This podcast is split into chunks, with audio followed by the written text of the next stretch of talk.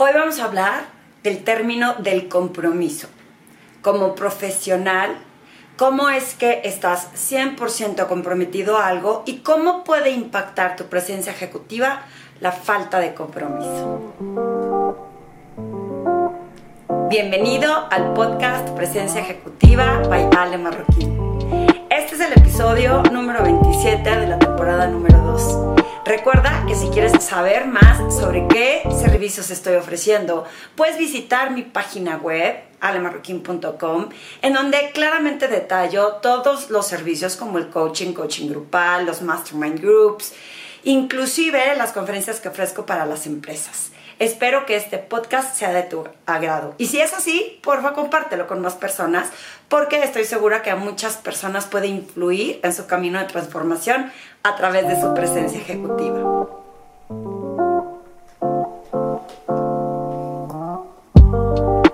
Y es así como voy a hablar hoy del término de presencia ejecutiva y compromiso. ¿Qué quiero decir con compromiso? Te voy a platicar unas anécdotas por las que pasé en la última semana, en los últimos meses, en donde se refleja el compromiso de algunas personas y me hace dudar y reflexionar el por qué faltamos a nuestros compromisos tan fácilmente. Hace como 10 años, cuando empezaba a hacer estos servicios de presencia ejecutiva, lo que yo pretendía era eh, crear este compromiso con la gente a través de una propuesta por escrito. Después se, se acercó conmigo un abogado y le pregunté que si debería de hacer esto de forma legal, con un, con un contrato eh, legalmente asesorada por un abogado. Y me dijo, Ale, la realidad es que sí, sin embargo, pues nunca vas a demandar a una empresa picuda porque te va a salir más caro la demanda, o sea, todo el proceso, que por la falta de un pago. Este tipo de convenios son para crear un compromiso en donde cuando la gente firma pues estás dispuesto a cumplir con tu palabra. Se me quedó súper grabado y desde entonces procuro siempre, claro, entregar contratos o convenios en donde la persona que firma se compromete a algo y que ambos, tanto yo voy a entregar mis servicios como ellos van a cumplir con lo que están adquiriendo. Casi nunca he tenido problemas con eso, más que en ocasiones como, oye Ale, quiero comprar un programa. Cuando compras programas conmigo, la realidad es que eh, entre más trabajo eh, hagas, más efecto tiene el coaching con tu persona y trato de ser amable o de flexibilizar mis tarifas para que entre más tiempo trabajes, pues yo me aseguro que tú tienes un proceso de transformación y adicionalmente eh, es ingreso constante, entonces trato de que las tarifas sean mejores cuando es a largo plazo. Si es en menos plazo, el esfuerzo que tenemos que hacer ambas personas es mayor y por ende también el costo sube, ¿no? Entonces, trato de, de hacerlo así, pero hay que crear un compromiso, como cuando se hace una propuesta y le decías a las personas, o sea, si me contratas 10 cursos, pues te hago un mejor precio que si nada más me contratas uno. La bronca es que te pagan el primero y luego ya no te pagan los nueve y les diste un precio preferencial. Entonces había que crear un compromiso de me pagas por adelantado todo el programa eh, y así le hacía en, en muchas ocasiones, estuve haciéndolo con mis clientes, el que págame por adelantado el programa.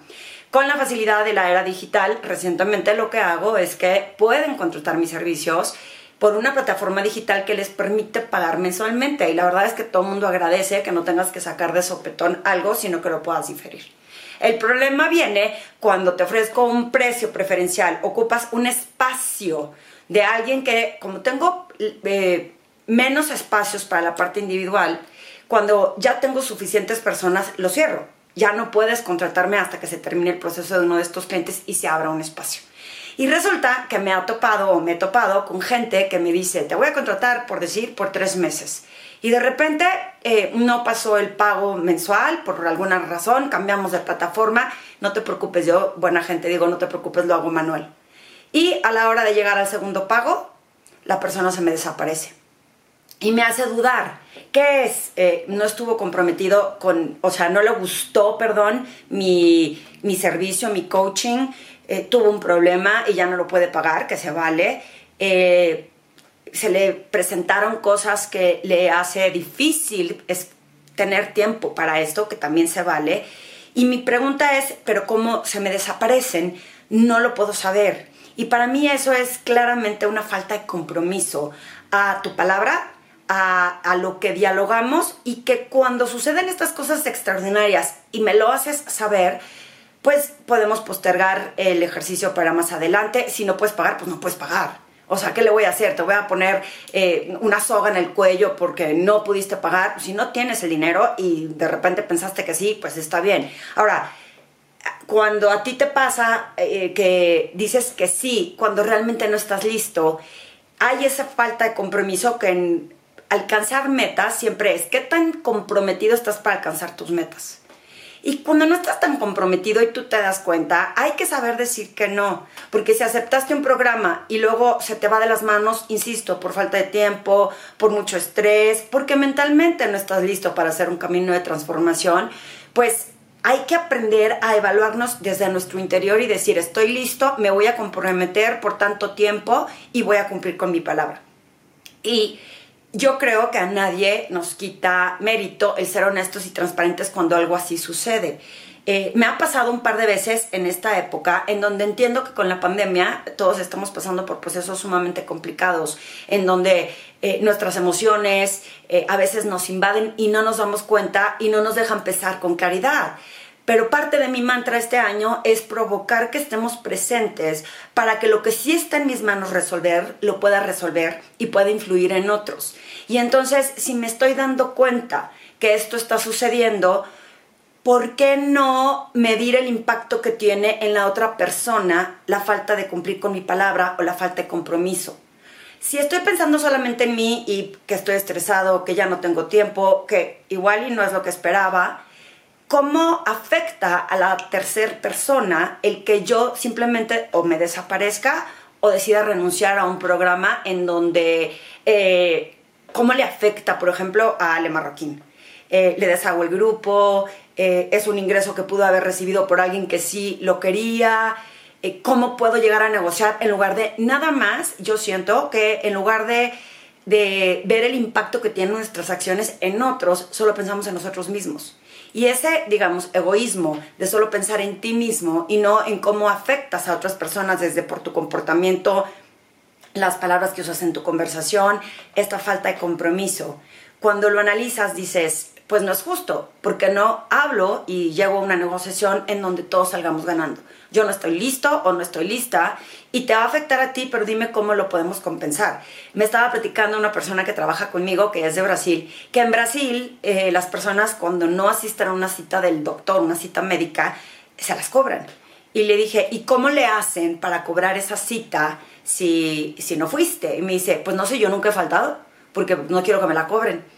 Y le digo, no, hombre, yo hago esto aquí en México y me acribillan. O sea, las personas aquí se sentirían personalmente indignadas si les mando cobrar una cita a la cual no asistieron. De hecho, yo tengo una cláusula porque tengo una aplicación digital que permite que mis clientes agenden sus citas directamente en, mi calendario.